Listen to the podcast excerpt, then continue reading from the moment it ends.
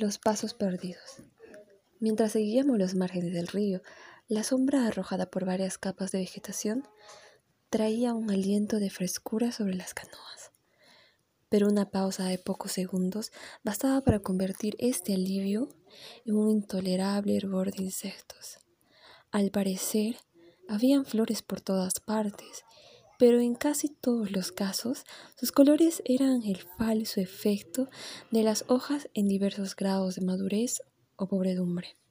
Parecía que habían árboles frutales, pero la redondez y madurez de los frutos era simulada por bulbos resumantes, fétidos terciopelos y la pulva en las plantas cazadoras de insectos como pensamientos rociados de almíbar cactus moteados que levantaban tulipas de espermas, azafranado a un plomo del suelo.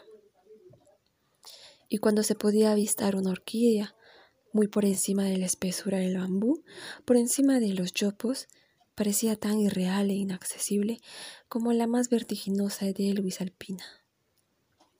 Y había también árboles que no eran verdes, sino que salpicaban las márgenes del río con parches de amaranto o resplandecía con el amarillo de un arbusto ardiente.